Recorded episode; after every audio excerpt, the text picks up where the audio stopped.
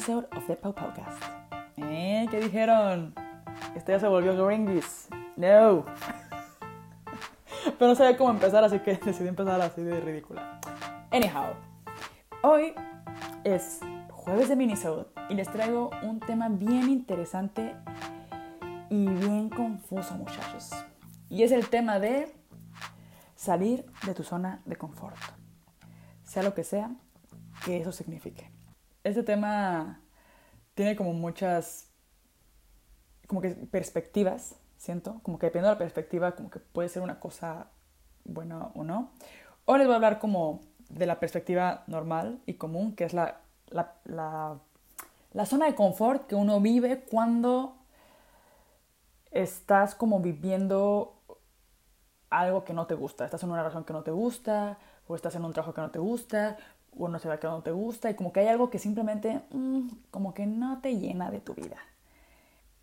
Pero más sin embargo, no lo cambias. Y no es porque estés 100% feliz viviendo esa vida o viviendo esa rutina, sino que es mucho más fácil y estás como que es mucho más a gusto, mucho más confortable, por eso se le llama como zona de confort. No es porque precisamente estés feliz, sino porque es más cómodo. Es más cómodo quedarte ahí que tomar las decisiones y tomar iniciativa y arriesgarte y vencer tus miedos y ver qué pasa, ¿no? Entonces, por eso se salir de tu zona de confort. Y de eso es lo que vamos a hablar en este minisode. Les voy a contar cómo fue que yo salí de mi zona de confort. Y está bien rara esta historia porque si ves la historia como que de fuera, no, uno jamás hubiera pensado que yo estaba mal. De hecho, no estaba mal. Eso es como lo más confuso de todo. Yo no, no estaba mal cuando decidí salir de mi zona de confort ni nada. Ahora que les cuente van a entender por qué. Pero esa es la parte como tricky, como cuando no estás 100% bien, pero aún así, no sé, está raro. Anyhow, también voy a contar otra parte algo que no les había contado. Y bueno, no les, no les había contado de esto, no solo porque, o sea, a mí me da igual, o sea, yo saben que soy muy abierta y no, me encanta exponer todas mis vulnerabilidades.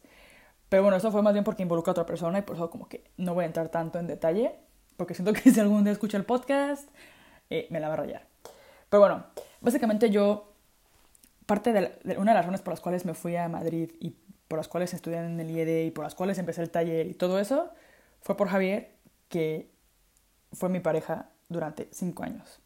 Y pues ya fue una historia como súper romántica y todo. Eh, me fue a Madrid, decidimos poner el taller juntos, este, para que me pudiera quedar también ahí y todo. Entonces como que empezamos a pedir como que a perseguir ese sueño juntos. Y nada, pues era como que pusimos el taller, vivíamos juntos, teníamos dos perros, Tora y Willy, y todo estaba bien, o sea, todo estaba bien. Y si uno lo ve de fuera diría como de... De hecho, cuando decidí como que irme a México y como que terminar con con esta relación, la gente se sorprendía porque era como de, o sea, ya no creo en el amor o ya no creo en nada, me decían, porque me dicen, tú, tú, tú estás viviendo como que el sueño, o sea, tú estabas ya, pues ya teniendo una vida estable, como que todo estaba bien.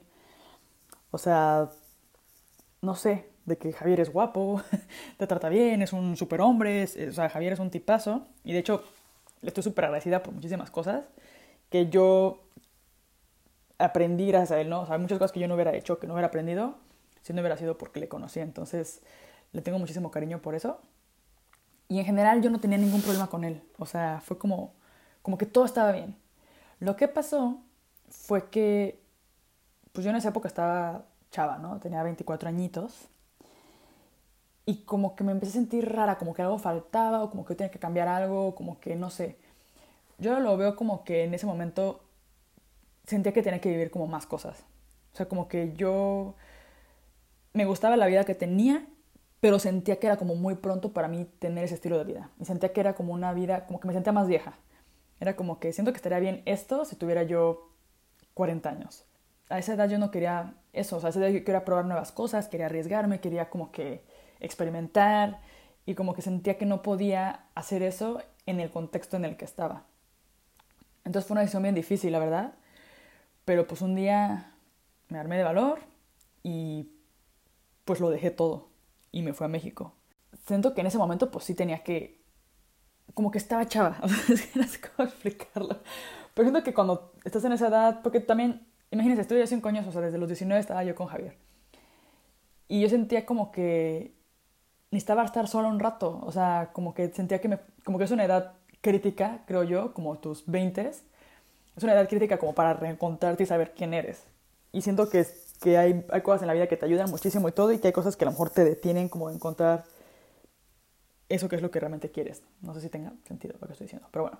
El punto es que para mí eso fue como salirme de mi zona de confort, ¿no? Porque todo estaba bien, todo iba bien y probablemente seguiría bien, pero yo sentía que faltaba algo y como que lo dejé todo como en búsqueda de ese algo. Entonces yo me fui a México y ya en México pues decidí, estuvo bien loco me acuerdo porque yo me fui a México un 15 de noviembre, recuerdo perfectamente que me fui el 15 de noviembre, porque quería pasar mi cumpleaños en México. Ya llevaba tres años que no lo pasaba ya. Entonces mi plan era como de irme este, a pasar mi cumpleaños a México. Tenía mi vuelo de regreso para Madrid en enero y ya nunca lo tomé, o sea, ya nunca regresé. Y pues yo acuerdo que, que llegué a México y siento que lo único que pude como que, como que cuando dejas tantas cosas, como que tu cuerpo ocupa como algo, como un ancla o algo así, o como algo que, no sé, pero yo lo que hice fue literal al día siguiente adoptar a mi perro Balú. que siento que fue lo único como que tipo reemplazable que tenía, que era como mi compañía perruna. Estuve en chistosa esta historia porque yo llegué sin, pues no tenía, estaba yendo con mis papás en Irapuato, pero yo me quería ir a, a Querétaro, quería poner mi taller, o sea, tenía como que toda esta visión y como que había tenido muy buenas experiencias en Madrid, o sea, de que había exhibido en Milán, lo de la lámpara, todo lo que les conté, y luego aparte pues tuve mi taller durante dos años, entonces yo sentía que yo podía llegar a México y comerme el mundo, o sea, era como, pum, voy a llegar aquí y voy a conquistar. Y nada, entonces yo llegué y lo primero que hice fue como ver qué onda para adoptar a mi perro. Y me acuerdo que me decían todos como de, dude, no lo hagas, güey. O sea, no tienes ni casa. O sea, mis, papás eran como de, no, a ver quién te quiera con ese perro. Y yo fue como de, no, no, no. O sea, yo quiero mi perro y lo necesito. O sea, fue como cuando lo vi su carita en Facebook, en el Facebook de, se llama Nueva Vida, La Perrera. Dije, no, o sea, es que yo lo quiero ya. Y contacté con ellos y les mentí porque mi plan era pasar a recogerlo a, México, están en Ciudad de México ellos, y me dijeron, no, no, no, nosotros te, te, lo llevamos allá a Querétaro, porque tenemos que ver la casa y tenemos que ver las instalaciones para ver si tienen las condiciones para tener el perro, y yo, íngale. Me dice, vamos este fin de semana. Y me acuerdo que yo le llamé a mi mejor amiga y le dije, güey, me voy contigo, ocupo que finjamos que somos este, roomies, no sé qué, porque me van a dar a mi perro, no sé qué. Y ya de que me fui con ella y, y todo, y al final todo súper bien. Balú literalmente me costó un saco de croquetas. y pues ya desde, desde ese momento uña y mugre, ¿no? Entonces fue como que mi primer paso. Después ya de poco tiempo conseguí mi taller en el centro, porque yo era una idea que yo traía. O sea, yo tenía esas ideas como de, quiero mi taller en el centro de Querétaro. Porque yo tengo esta visión de que quiero que dar talleres y que la gente venga este, de otras partes de México y que pues puedan pasear y se puedan comer sus taquitos y se puedan sentir inspirados y todo esté súper chido. Entonces yo como que me esforcé un buen como en encontrar un buen taller ahí. Este, también quería tener un empleado y entre hablando con un contacto y otro contacto encontré a Ray, que Ray es como súper bueno, de, aprendí muchísimo de él y de hecho si alguien está buscando a alguien así que le ayude con producción en cerámica, Ray es el indicado. Gente de Querétaro, llámenme, les paso su contacto. Y aprendí muchísimo de él y luego pues como que se empezó a formar todo, ¿no? O sea, yo tenía como que pues me traje la, idea del taller, o sea, el mismo taller, la Tora. Era como una especie de franquicia como del taller de, de Madrid. O sea, recuerdo que seguí en contacto con Javier, de que hablábamos, porque terminamos como en súper buenos términos, y hablábamos solamente como de negocios. O sea, yo me acuerdo que le contaba si tenía el horno, ¿no? O si tenía un nuevo cliente, o le contaba como de, no, pues este, ya encontré esto, y le mandaba fotos y así. Entonces, como que estuvo bien, porque no fue como un cortón tan drástico para mí de alguna manera como que contaba con su apoyo. Y pues nada, este, empecé a, construir. Yo, yo, tenía una idea de hacer un, un, concurso. Y la tenía esa idea, la tenía desde Madrid. Me acuerdo que le dije a Javier, como de, oye, hay que hacer, hay que hacer un concurso para diseñadores. Y los que ganen, pues les producimos sus piezas y no sé qué. Y me acuerdo que me dijo como de, mm, no. no, porque pues no, no tenemos el dinero, no tenemos la infraestructura y eso es mucha inversión y eso es mucho no sé qué y ahora mismo no es un buen momento. Y yo entonces cuando llegué a México por fin de mi taller fue como de, por mis cojones, vamos a hacer el concurso. Entonces organicé el concurso, se llamaba Materializa. Y conseguí que Ariel Rojo fuera jurado, que Carmen Cordera de la Galería Mexicana de Diseño fuera como patrocinadora, o sea, de que nos dejó hacer el cóctel ahí en la galería y todo. Conseguí que Franklin Vargas nos dejara, perdón, que Franklin Vargas nos dejara exhibir en el Abierto Mexicano de Diseño, entonces tener un espacio para, para, exhibir. Y todo fue muy bien, al final hubo como 100 este, chavos que aplicaron, 100 participantes, y, ya elegimos a tres, pero como era de esperarse, Javier tenía razón. O sea, fue una experiencia muy chida, pero me salió cara. O sea, yo, pues sí, conseguí un lugar para exhibir gratis, pero yo tuve que encargarme de hacer el mobiliario para exhibir, de hacer el montaje, todo lo que conlleva pues, hacer una exhibición. Y luego la parte de la producción, este, pues también la tuve que llevar yo. O sea, tenemos que producir los diseños ganadores. Y eso era pues tiempo y dinero y materiales y todo invertido por la Tora. Y pues yo en ese momento pues no contaba con, con esa infraestructura. Entonces, siento que es una cosa que, que sí, o sea, él tenía razón y lo que tú quieras, pero era algo que yo tenía que vivir como en mi carne propia. O sea, era como que, pues sí, o sea, como que así es como aprendo yo, ¿no? A punta de chingadazos. Entonces, hasta que no estaba ahí dándome topes, como que entendí todo y fue como, ok, la próxima vez lo voy a hacer de esta manera. O la próxima vez voy a conseguir a un patrocinador que también se moche con la lana para que ya no hubo una próxima vez, o sea, después las cosas se complicaron, pero vamos, si tuviera que hacer un concurso otra vez, hoy en día ya sabría más o menos los pros y los contras y lo que se debe de hacer y lo que no se debe de hacer. Y bueno, fue una gran experiencia, eh, también a raíz de, del taller, pues conseguí, descubrir otras cosas, ¿no? Que a lo mejor yo no tenía tan planeadas, pero que surgieron y que fue como de, ah, eso me gusta un buen, por ejemplo, la parte de dar conferencias, ¿no? De que me invitaron a dar un par de conferencias, yo una conferencia en el Abierto Mexicano de Diseño, y también di talleres, por ejemplo, del taller en el ISAD en Chihuahua, que estuvo súper padre ese taller, un taller en, en, Querétaro, Design Week, un taller en León, un taller en el TEC de Querétaro. Entonces, por ejemplo, me di cuenta que me encanta dar talleres, o sea, disfruto mucho como eso, como hacer ejercicios como creativos y utilizar ya sea cerámica o otro material como para realizarlo. Y eso es algo que siento que no hubiera tenido no hubiera descubierto si no me hubiera lanzado hacer el proyecto yo sola. Y si no me hubiera lanzado a como a esta experiencia de, ok, dejo todo lo que tengo, porque imagínense como lo de vivir en Madrid, tener una pareja que es súper buena, tener tus dos perros, tener tu taller, tenerlo literalmente todo, o sea, ya como en teoría tener una vida más o menos estable, y de repente decir, ¿sabes qué? Sí, pero esto no es lo que quiero y dejarlo porque me costó un buen dejarlo y empezar de ceros yo solita, pero sabiendo que en el fondo que eso me iba a traer cosas buenas a la larga. Y me sirvió muchísimo, siento que aprendí mucho de mí, me conocí, o sea, me puse en situaciones en las cuales pues tenía que resolver y no había de otra porque pues era la responsabilidad y era lo que yo quería, ¿no? También me probé que puedo lograr las cosas y me las propongo. O sea, yo me propuse lo del taller en el centro de Querétaro y lo logré este, me propuse dar un taller, me propuse muchas cosas y salieron adelante. Que luego me apendejé en otros temas que no se me pasó la mano de que no sabía que había que hacerlo, por ejemplo, la parte del dinero. O sea, yo como que me ponía un proyecto en mente y como que buscaba la manera de lograrlo y lo lograba, pero nunca me ponía como, ok, ¿cómo generar 50 mil pesos al mes para poder mantener pues todo lo que estoy construyendo? Y bueno, ya les contaré a lo mejor más adelante sobre esta parte que es más o menos como una especie de spoiler. pero ya se lo imaginarán, que es probablemente, no sé si va a ser el siguiente minisode, pero básicamente como el fracaso, o sea que sí, todo estaba yendo bien, pero a la vez me hicieron falta cosas y al final, pues, como ya se imaginarán, el taller lo tuve que cerrar.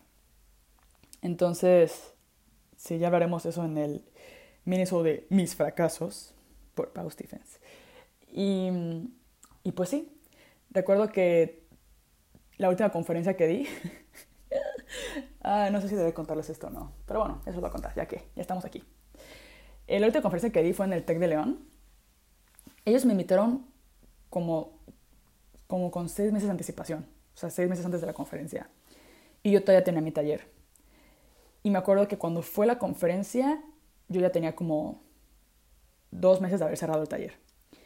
Entonces imagínense como emocionalmente yo estaba como, punto número uno, pues, güey, ¿quién soy yo para hablar de lo que sea si, pues, si soy un fracaso, ¿no? O sea, imagínense como ese feeling de, acabo de cerrar mi taller, en la, o sea, como que la, el nombre de la conferencia era como Paulina de la Tora. Es como, dude, la Tora ya no existe. o sea, mm, ya no está. Y no sé, tuve como que este momento como de, joder, o sea, como que un poco el síndrome del impostor, como de quién soy yo para hablar con los chavos y qué puedo decir yo que les sirva, o sea, no sé. Y al final hice una, la conferencia, en la conferencia hablé sobre, sobre las lecciones que he aprendido, que es un poco, de hecho, de esa conferencia saqué la inspiración para estos minisodes, que es un poco, pues eso, lecciones que he aprendido y cosas que he estado que, he hecho que me han dado como alguna lección y que siento que, que, le puede servir a la gente, ¿no? Yo la verdad es que no soy nadie para enseñarle nada a nadie, o sea, honestamente, siento que lo único que puedo compartir y dar y ofrecer es mi experiencia. Y si mi experiencia le sirve a alguien de alguna manera o lo inspira o lo, le, le da algún tipo de lección sobre algo, pues para mí yo ya me siento realizada, ¿no? Entonces eso es un poco lo que hice siempre que doy conferencias me gusta mucho hablar como eso, anécdotas o cosas que me han pasado. Este, normalmente este, como que son medio chistosas. De hecho, esta conferencia fue bastante chistosa, pero terminó en lágrimas. Esa es la parte triste de la conferencia, que no sé si contarles, pero pues ya hablé un poco de todo y más o menos contaba la trayectoria de, pues desde que me fui a estudiar, desde que arranqué el proyecto y todo eso y hasta que cerré el, proyecto, ¿no? Entonces ahí como que públicamente admití que había cerrado el, taller, ¿no? Fue como que ese momento en el que lo sacas, lo dejas salir. Y como que cuando lo estaba diciendo, como que me sentí como un poco emocional, pero me andaba ya aguantando. Pero luego en la sección de preguntas y, respuestas, como al final, una, una chica se, se levantó y fue como de, yo no tengo ninguna pregunta, Simplemente voy a decir que muchas gracias por compartir esto, que mis respetos, que este, o sea, no sé, como que me a entender como de que está muy difícil como que esto y la verdad es que agradezco mucho que lo hayas compartido, tu experiencia, no sé qué.